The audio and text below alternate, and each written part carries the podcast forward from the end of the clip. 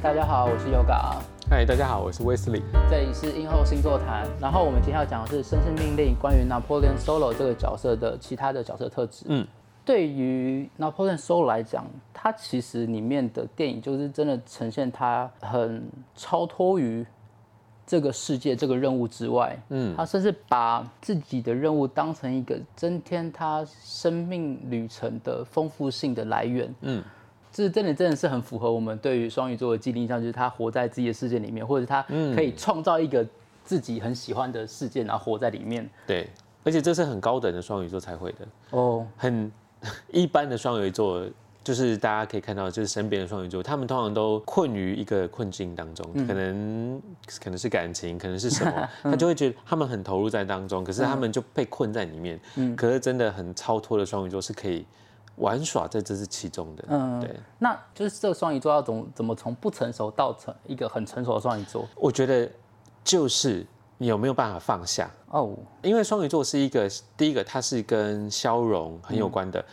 那这个这里的消融是指，呃，通常一般的双鱼座他没有办法把让这件事情消融到他不在意，而是他消融到变成弥漫，嗯，那种感觉就很像当干冰。升华之后变成二氧化碳，嗯，这些二氧化碳并没有消失，就在你旁边，哎，对，那你反而被二氧化碳笼罩。可是超脱的双鱼座反而它反而会让这些东西稀释掉。当他看一切东西都不是那么样的重要的时候，他反而可以不会被这些所局限住。嗯，那如果是拿破仑 Solo 的命盘，它变成超脱的双鱼座，哪一个星星在哪个星座？迫使他变超脱这件事情。他的太阳跟冥王星有一条一百二十度的相位。哦，太阳是我们的英雄。嗯，我们认心目当中英雄是什么样子的？所以乍看之下，好像他已经很接近他的那个超脱的双鱼座的这个特质。对，当然我们这里我们先我们是先把它想成他已经是超脱的双鱼座。对，或许对他而言，他可能是在逃避了某些他必须得要进的角色，因为这也是。逃避也是双鱼座的特质之一。嗯，好，那我们再讲回这条跟冥王星的一百二十度，跟太阳有相位的行星，都是让这个太阳更成熟的过程。嗯，所以冥王星象征的是危机。嗯，所以我在想，会不会是他的电影前的人生有危机，能够让他在看待很多事情的时候，是用一个比较超脱的角度，或者是。视野在看待这些事情，嗯，对，因为我自己想象，照我们从剧情里面得知的状态，就是他原本是美国陆军，可是他目前还不知道他是什么原因加入美国陆军的，可是我相信他对美国有一定的忠诚心才会入伍。嗯，那可是他之后从军军旅生涯，然后到了欧洲，然后发现了艺术品这件事情可以成为他财富的来源之后，他又离开了美国陆军。可是他在被 CIA 吸纳之后，他又把他的忠诚这个特质显露出来，因为他毕竟没有去逃离 CIA 的掌控，他甚至成为他们的王牌特务。那放下对于忠诚的一些执着或者是一些既得观念，我会想说，是不是他超脱的原因？嗯，我很好奇这件事，因为他的星盘上海王在狮子座，因为你我们说海王是一个消融消融的状态，所以因为狮子是一个比较权威的星座嘛，是就海王在狮子座会不会是他消除了某种对忠诚的一种既有的道德框架，反而他可以放下一些事情？这个说法有可能，因为呃狮子座是一个很讲求尊贵尊荣的一个象征，嗯，我觉得这这一点也可能可以解释为什么他肯放掉那种报效。国家的军人身份变成是小偷，嗯，可能他对于那个尊贵的那个身份，他其实是被消融掉，他可能觉得这个东西没有价值，嗯，哦，但你刚刚在讲的时候，我想到一件事情，他是不是因为被派去打仗，对不对？我在想会不会是因为他在打仗的过程当中看到了很多。生灵涂炭啊！因为双鱼座是一个很慈悲的一个星座，嗯，那他在看到了这么多身为军人，我在报效国家的同时，我可能要因为身份而去杀害了很多的人，嗯，所以他会会这个会不会是他选择不继续当军人的一个原因，而选择转换一个身份，对他而言当特务可以报效国家，又不会杀害这么多人？我觉得你刚刚讲到一点。嗯，双鱼座的特质有慈悲心，很有趣。对，因为他其实有两次都可以置伊利亚于死地。对，包括第一次他潜入东德去救 Gabby 的时候，其实伊利亚已经离他很近，他只要开一枪，其实就能解决伊利亚。嗯，可是他那时候没有开枪。Gabby 问他为什么不开枪的时候，他说：“我觉得这样好像有点不光明磊落。嗯，他就放着。伊利亚拖着他的车，然后就这样静静的看着伊利亚，然后最后当伊利亚把他的后车箱盖扯掉之后，他们才逃出险境，因为那个车子跟伊利亚是被分离的。嗯，然后第二次是在于他们潜入 Victoria 他们 v i n c i g a r a 家的工厂的时候，拿破仑其实可以不管伊利亚逃走，可他就看着伊利亚一直被一些就是追，一直被水上的 水上一些快艇追杀，然后甚至被他的快艇还要。快艇也被打沉，然后到水里面之后，他在那边旁观了好久，他甚至悠哉的吃卡车上面的三明治跟红酒。他其实已经想要去放生伊利亚，可他最后还是显露他的慈悲心，去把他救上岸。嗯，对，我觉得这个双鱼座的特质，他其实是发挥的淋漓尽致。我不晓得我的印象有没有错，他在电影里面是不是没有杀害过一个人啊？我不晓得我印象有没有错。嗯，我我觉得以他的这个角色设定，就算有，一定是逼不得已的情况下，他才会做这个决。我在想，因为我看到他的命盘，我觉得他他的这个双鱼座的特质被重复的很明显。你说重复的是指说，就是这个应该说这个特质被放大的很明显。嗯，然后我会觉得说，其实这种优雅的罪犯，就是雅贼那种感觉，其实在影视作品上面的改编都很吃香。嗯，那，包括最早最早的大家所熟悉的就是亚森罗平。啊，他是一个非常优雅的盗贼，然后又帅，然后又有品味，然后甚至可以跟比较神经质的福尔摩斯对抗的时候，他又能保持一个格调。对，然后我觉得这种角色就是第一个有点犯规，因为这种角色太讨喜。其实我们日常生活底下，他我们是被，尤其是一般上班族，他是被体制所钳制的。对，我们其实就是朝九晚五。然后下班，下班如果有家庭还要顾孩子，没家庭可能就是吃饭，男生就打打电动，女生可能就是在逛逛街什么之类，然后就睡觉，然后可能日复一日都一样。嗯。可是这种的有格调的雅子，他就会让我们看到很多不一样的世界观，然后像是他的价值观也会跟我们大相径庭，然后也会做出一些很有趣的行为，然后像是这样子的角色性格放在。他跟苏联间谍伊利亚的对比上面来讲，又更冲突，因为伊利亚就他就是一个非常火爆的人，嗯，很直接，他甚至遇到不爽他就想大打出手。刚开始被派到罗马的时候，伊利亚跟 Gabby 假扮成夫妻，然后伊利亚是被苏联派到罗马的一个建筑师，所以他不能显认出任何的武打底子。对，因为伊利亚火爆的个性，拿破仑还要非常煞费苦心的去提醒他说，你不要对于跟踪你的人出。出手，然后以免我们就暴露了这样，因为这是一个测试。对，我觉得把这两个嘴跟火这样的角色放进去，也会让拿破仑变得更讨喜。就是我们大家都知道说，OK，在故事里面他不会做出任何出格的行为，嗯，所以我们就会更想知道他在一个难关。接着更大的难关，在更大难关之后，他会不会有什么样的角色的？应该说，在更大难关之后，他会怎么维持他优雅的角色形象？我觉得这个是非常让人家期待一点，尤其是我们讲电影的最后，对，他好不容易被 Victoria v i g i g a r a 信任的，可是在他认为自己被信任的过程当中，然后他去见 Victoria，没想到自己因为 Gabby 的背叛，然后早就被铺路了，对，然后所以他喝下了 Victoria 给他的酒，对。然后他连要昏倒的时候，他都是自己在沙发上选好一个位置躺好，说我要昏倒了这样子，他不会让自己很狼狈的就啪这样倒在地上。我觉得这样的形象从头到尾一致的完美的呈现，我觉得这是很厉害的地方。而且会不会也是这种反差，让人家觉得更新鲜？因为大家都会觉得贼就是偷偷摸摸啊，或者或者是用一些不光明的手段，可是在他身上好像就像就像这这些不光明的手段。他也把他演的没有那么讨人厌，然后颠覆我们一般对贼或者是对于间啊不能说间谍贼的这个形象认知。对对，而且我会觉得说，在他那样子的完美的外表之下，他其实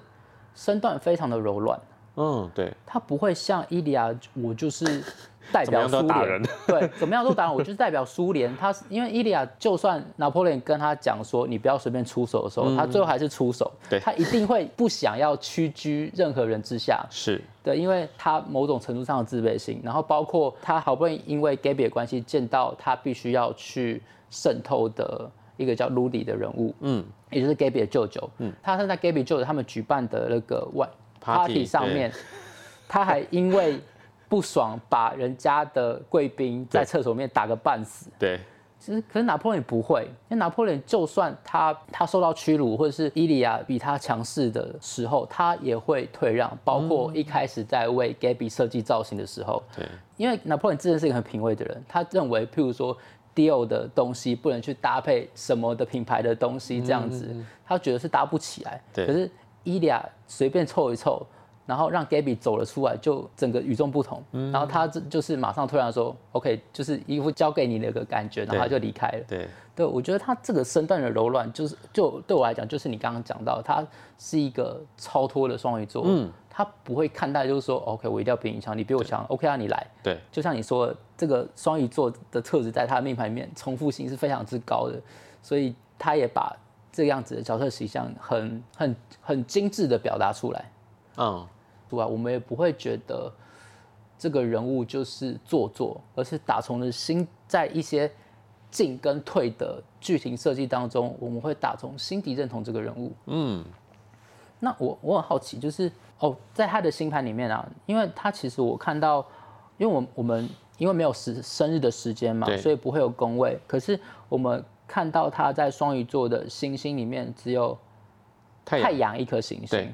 那你说？那你怎么看得出来？就是双鱼座的特质是一直被重复，是这个太阳跟很多的其他行星有相位吗？好，这个太阳啊，它跟第一个它跟冥王星有相位。嗯，好，那因为这个冥王星呢，会因为冥王星是一颗很有很有力量的行星。嗯，好，它跟这个冥王星有相位，它会去加强了这个太阳的意志力。嗯，好，加强了这个太阳的意志力、毅力，然后以及我无论如何都要达成任务的这个特性。嗯，好，然后另外就是因为它的海王星在狮子座，通常。一颗行星在星座的几个区间，我们要特别注意。第一个是，如果有行星在一个星座的头，嗯，零度的时候，嗯，这个行星会非常的有力量。哦，当这个海王星在一个星座最尾端二十九度的时候，它有一种无论如何我都要放手一搏。这个这个度数也会这让这个行星也特别有力量。嗯，那这一颗海王星刚好就是在狮子座的二十九度。嗯，那海王星也是双鱼座的守护星。对，所以我才会说，哎，这个重复的特质让我觉得它的双鱼值变得非常的显眼。嗯，对。而且我就会觉得说，拿破仑这个角色讨喜的原因。除了刚刚前面讲的那几点之外，他其实因为我觉得他对伊利亚的情绪很复杂，因为他知道他们是敌对的关系，伊利亚死对于他的工作，对他特务的身份是有帮助的。可是他又在很多地方都照顾伊利亚的心情，嗯，包括甚至他们在那个最后在 g a r a 的孤岛上战斗的时候，他还可以注意到有个敌人的手上有伊利亚的伊利亚父亲的手表，嗯。我觉得他这种细腻的成分，让我们会更加的喜欢这个角色，因为你知道说这个角色他本质是好的，嗯，对他是个善良的人，嗯，对，就算你苏联的间谍多强硬，我们跟我多讨厌苏联，苏联对美国多不好，可是我认同你这个人，我就会去顾到你所在意的一些点。嗯，虽然嘴巴上可能还是会酸你几句，可是我觉得就是一个给我感觉很像兄弟朋友斗嘴的感觉，他不是真的要去攻击你。嗯，除了一开始他们就是第一次在谈合作的针锋相对之外，后面的。拿破仑都告都让我感觉到他没有真的很讨厌伊利亚这个人。嗯，双鱼座一定有他其精明的一面，只是他的选择，就像刚才说，他可能选择用一个迷糊的方式来过生活。嗯，甚至是我们都可以用一个方式来讲，你要想哦，双鱼座他就他是被海王星所守护的，海王星跟消融有关，所以对于双鱼座而言，他有很多的视野和视角。你可以想象，他是所有都看在眼里，嗯，可是他可能把这些东西都上了一层薄纱或者是磨砂，嗯，像磨砂玻璃一样，就雾化的，雾化的，嗯，可是他其实看得非常的清楚，嗯，所以像是你如果身边有双鱼座，他们在困在某个情景当中，或者困某段关系当中，你问他，他真的看不清吗？他其实看得清，嗯，但他都选择愿意选择相信，或者是愿意选择投入，这可能也是呃，在在这个电影当中，导演暗示的一个手法，就是他在这一切当中，他都可以看得很清晰，看得很清楚，嗯，对。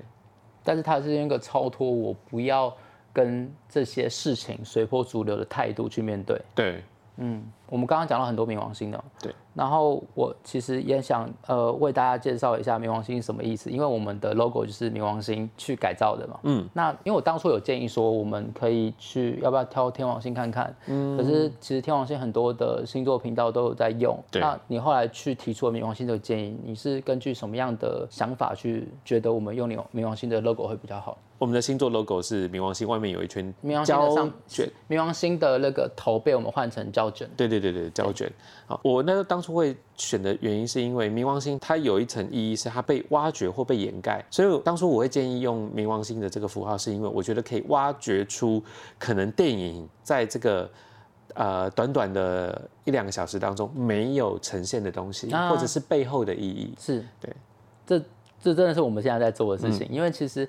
就像我们第一集讲的，然后包括讲到现在，其实我觉得用星座来去看剧本里面的角色人物的塑造，我觉得就我这个编剧来讲，它其实很有帮助。嗯，因为从以前在学校的教育，他们就是老师们都希望我们写自己跟生活比较有关的事情。嗯，因为你比较能感同身受，然后你感同身受的过程中，你在塑造人物、塑造剧。编写剧情的期间里面，你会把这些状态描写比较生动、比较有力，而且观众在拍被拍成呃影像之后也会比较有说服力。嗯，可是每个人的人生体验都是有限的，剩下要靠想象力去补足。对可是想象力你也有太天马行空的时候，就是太浮了。对你，会让人家觉得这个人做这件事情不合理，或者是在这样的状况下他不会这么做。很多的不好的剧就是因为这个天马行空没有向下扎根，造成对于这个角色的不认同，或没就是觉得没有说服力。可是，在利用完整的星座命盘，而不是我们单单把所有人分成十二种，而是说完整的星座命盘去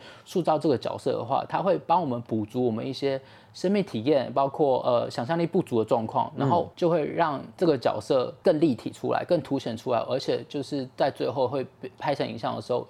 观众就会觉得，哎、这个角色就是会这样。嗯，所以我我我会觉得说，刚刚讲的，我们冥王星是用挖掘跟掩盖这两个特质，嗯，那我觉得我们就是在努力的聊天中，在谈话中，然后用比较晚的方式，把这样塑造人物的一些小配宝，嗯，介绍给大家，嗯，最后再补充一下，因为这部电影其实每个人生日都有，对，伊利亚的生日是在一九三一年的七月二十五号，是。这个是狮子座，对，狮子座，那狮子座火象星座跟水象星座的双鱼座，嗯，应该就是有点不合吧？他们的确有水火不容的这一个面相。那个时候我拿到他们的生日的时候，我就把他们的星盘拿出来，整个建档来看一下。我发现这两个的生日啊，姑且不论他们的属性，一个是水，一个是火。当星盘一打开的时候，他们的太阳彼此之间，嗯，形成了一百三十五度的相位。哎、一百三十五度这个相位名称叫做摩擦。嗯，好，这我常常跟我的学生在讲，这个什么叫做摩擦？我常用一个比喻，就是你可以想象，你穿鞋子，嗯，你的鞋子里面有一颗石头，嗯然后你但你现在在那走路当中，嗯它扎着你的脚，你会不舒服，嗯，但是你好像又没有不舒服到一定要把它拿出来，所以你就会一直觉得有一个东西在弄你，可是你又没有不舒服。他们两个人的个性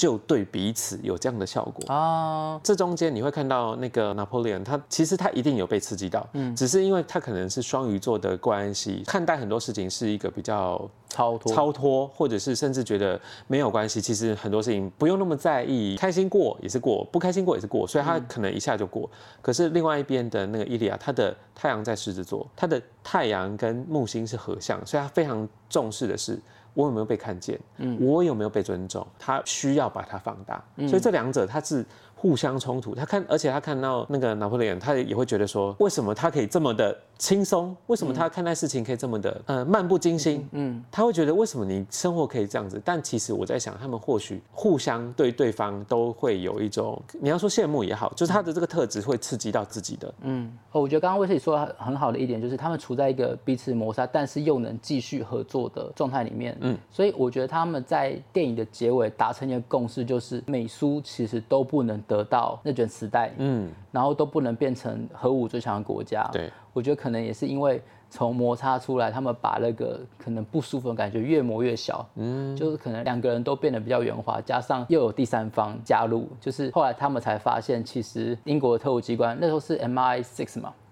对 MI6 就是呃庞德所在所在这个特务组织，Hugh Grant 饰演的 MI6 的特务，他其实早就跟 Gabby 谈好合作，然后在美苏进来的时候，Gabby 就变成一个间谍中的间谍，然后在呃 Napoleon 跟伊利亚发现了这件事情之后，我觉得第三方加起来让他们变得比较平衡，对他们不会因为自己。美国人的身份跟苏联人的身份呃去冲突，他们就是会必须要得听从这个英国人的命令来做事，所以我觉得这个摩擦也因此变得越来越小，因为不再是一对一的冲突，而是我们有一个第三方变成一个三角形，这也是为什么他们后来也可以达成共识，然后把内卷磁带烧掉的结局这样。那我们这集的绅士命令就讲到这边，谢谢大家收听，谢谢大家，拜拜。